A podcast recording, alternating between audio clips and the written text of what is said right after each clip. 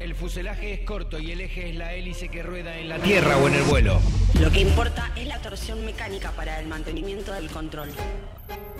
Ahora en piloto de prueba, Juan Ayelo dirige este aterrizaje por la realidad política y económica argentina.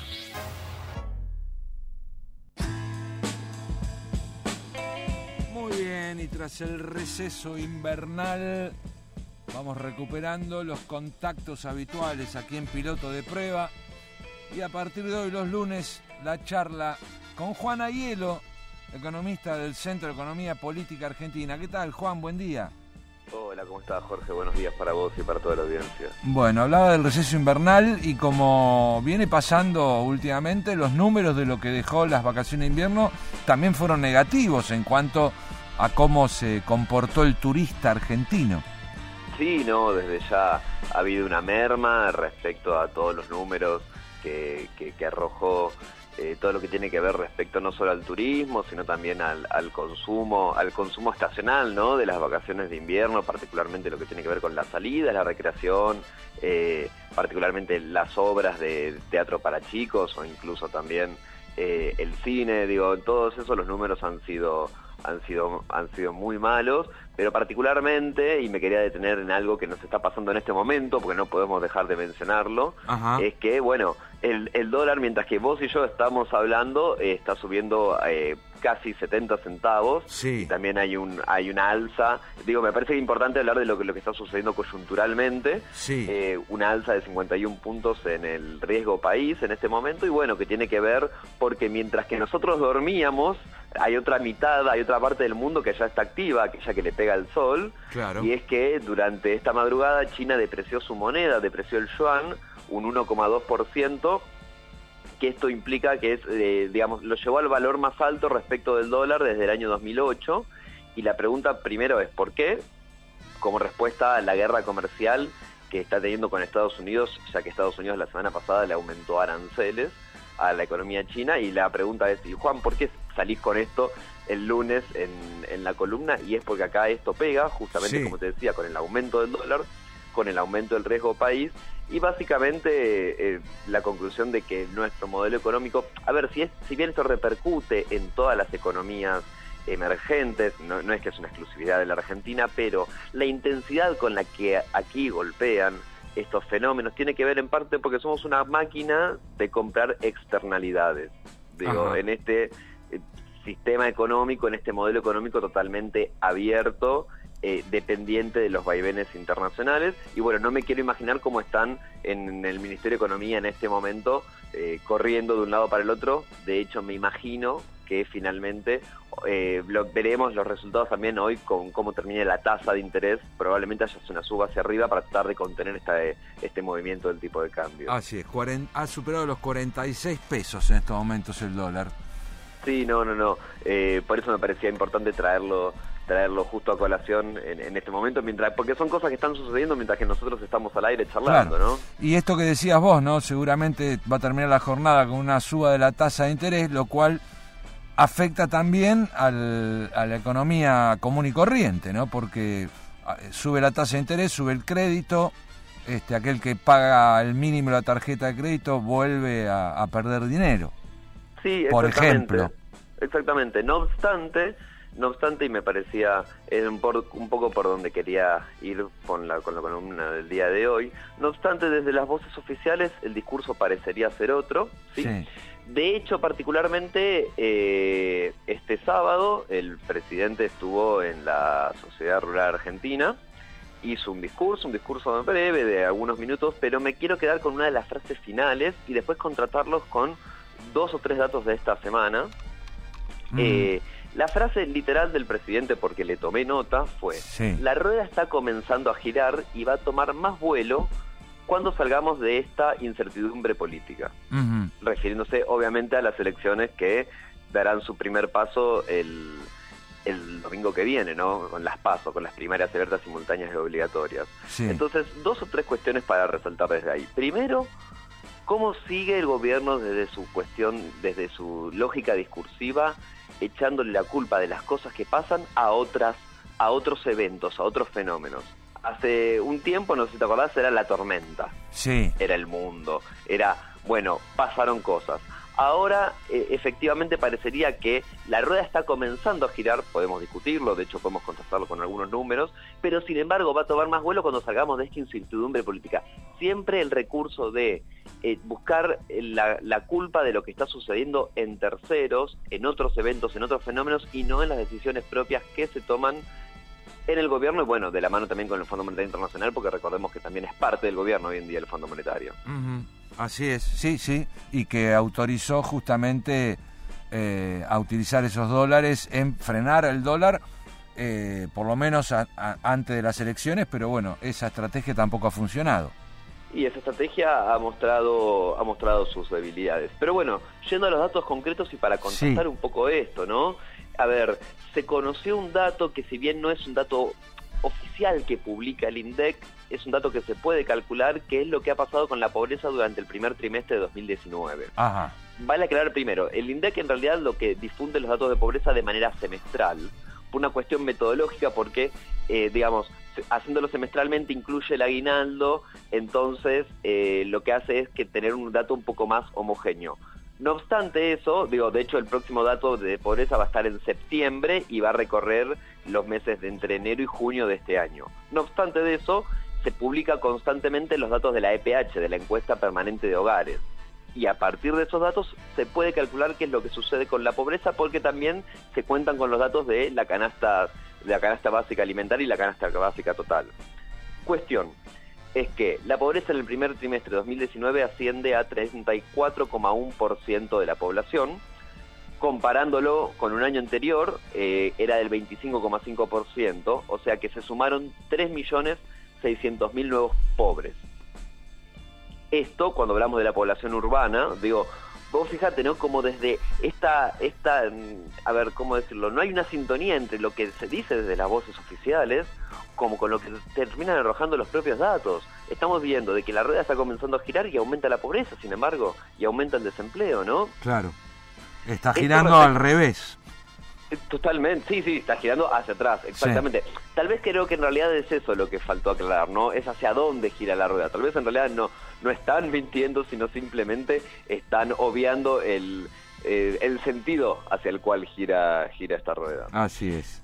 Cuestión es que estos eh, 3.600.000 eh, nuevos pobres, hablamos solamente de, de población urbana, que en, total, digo, estos son los que se suman. Tenemos en Argentina 13,8 millones de personas pobres, pues, según estos datos, y cuando se lo proyecta hacia toda la población, o sea, cuando se suma la población rural, llegamos a los 15 millones de pobres. En un país de más de 40 millones. Eh, claro, exactamente, en un país de 40 millones. Eh, eh, o sea, más de un cuarto de la población vive bajo la línea de pobreza. Exactamente, exacta, exactamente. Y la pregunta también es, ¿cuál es la respuesta de ante esto del gobierno, no? Y una de las, de, digamos, de las estrategias que abordó, con una estrategia que, digo, puede generar un problema hacia adelante, fue eh, la implementación de los créditos eh, ANSES. No sé si te acordás que fue la estrategia que utilizó para las elecciones legislativas del año 2017. Sí. Y bueno, un informe que sacamos justamente está salido del horno, salió hoy eh, del Centro de Economía Política Argentina, del cual yo formo parte. Eh, estuvimos relevando qué pasó con la AUH ahora, de cara a estas nuevas elecciones. Y la verdad que los números sorprenden.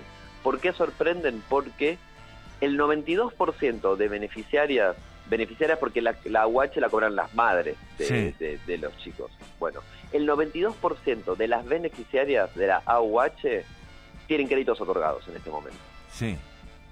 Es un número enorme, son préstamos que van entre mil y doce mil pesos, pero el tema es para qué se están destinando eh, estos créditos, y esto dicho por la propia ANSES. ANSES a ver, eh, publicita los créditos como una manera de progresar.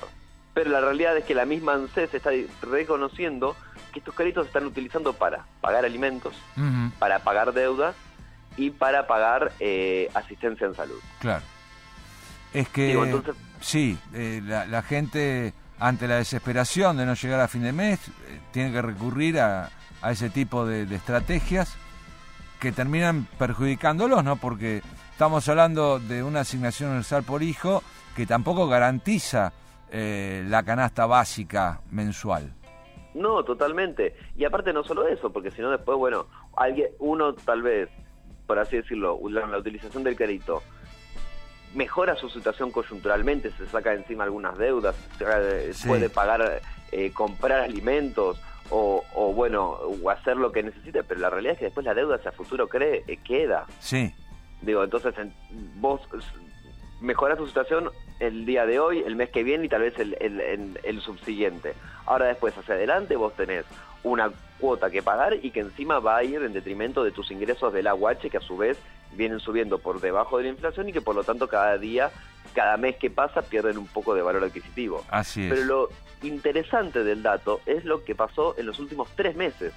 O sea que vos fíjate cómo eh, se acercan las elecciones y cada vez eh, el, relato, y es que porque es en lo que quiero hacer eje, ¿no? En, esta columna de hoy, se distancia cada vez más de lo que pasa en la realidad. Cuando el relato te dice que estamos empezando a crecer, cuando la rueda está comenzando a girar, sin embargo, en los últimos tres meses es donde más se intensificó el, pedido de este tipo de créditos, ya que eh, se pidieron 2,5 millones de créditos sobre un total de 3,6 que están eh, otorgados en total. ¿No? Entonces, en los últimos tres meses hubo un salto exponencial de la cantidad de créditos que se están eh, pidiendo. obviamente el gobierno aprovechando esto como estrategia electoral desde ya, pero como algo que no es una salida de fondo, sino solamente algo totalmente de, manera coyuntural. Claro. Sí, una situación eh, como venimos charlando en cada encuentro telefónico, que sector por donde se lo mire, eh, los números están mal salvo salvo el, sector financiero, ¿no? No, salvo el sector financiero desde ya, pero también vale, vale la aclaración que el sector financiero eh, está ganando mucho dinero, pero no está haciendo lo que tiene que hacer el sector financiero. Cuando, mira, hace eh, poquito salió el dato del EMAE, que es el estimador mensual de la actividad económica, que fue también un, dato que el gobierno eh, celebró con bombos y platillos porque dio que la actividad económica cayó, perdón, aumentó un 2,6% sí. entre mayo del 18 y mayo del 19, lo cual uno a priori dice, qué bueno, es un buen dato. Ahora, cuando uno empieza a bucear en esos datos, lo primero que ve que en realidad es que ¿Por qué se dio un salto tan, tan alto? Porque hubo un sector particularmente que venía de una sequía terrible, la peor en su historia, del año 2018, me refiero al sector de la agricultura, que creció un 49%. O sea que ese sector, en realidad en los números, arrastró a todo el resto de la economía, digo, te terminan un número muy grande, pero por un solo sector, y que es un sector de poco valor agregado. Sí. Cuando vas hacia adentro, cuando ves otros datos, la realidad es que construcción cayó un 3,1%, la industria manufacturera cayó un 6,5% y el comercio cayó un 11,4%. Entonces, nuevamente también cómo se utiliza discursivamente ciertos, ah, eh, ciertos datos, yo le, le, llamo ver la foto en vez de la película, ¿no? No te muestran lo que pasa, te muestran el, eh, solo el dato chiquitito y no te muestran en realidad cuál es todo el recorrido de ese mismo dato. Y esto iba particularmente con la cuestión financiera vos me decís con razón que el sector financiero está ganando mucho, y así es, pero sin embargo no está haciendo, no lo está, no lo está haciendo de la manera en que debería hacerlo. Suena complicado, pero se, entiende sencillo. ¿Qué están haciendo hoy los bancos? Toman toman eh, los depósitos de los ahorristas y los depositan en el ELIC. Nada más, porque eso les garantiza una tasa sideral. Cuando nosotros vamos a ver los datos y vemos lo que se conoce como intermediación financiera, que es la actividad que deberían hacer los bancos, que es la de captar ahorros para dar créditos, ya sea créditos al consumo, créditos productivos, créditos para comprar, para adquirir capital de trabajo, digo, lo que hace mover una economía, ¿sí?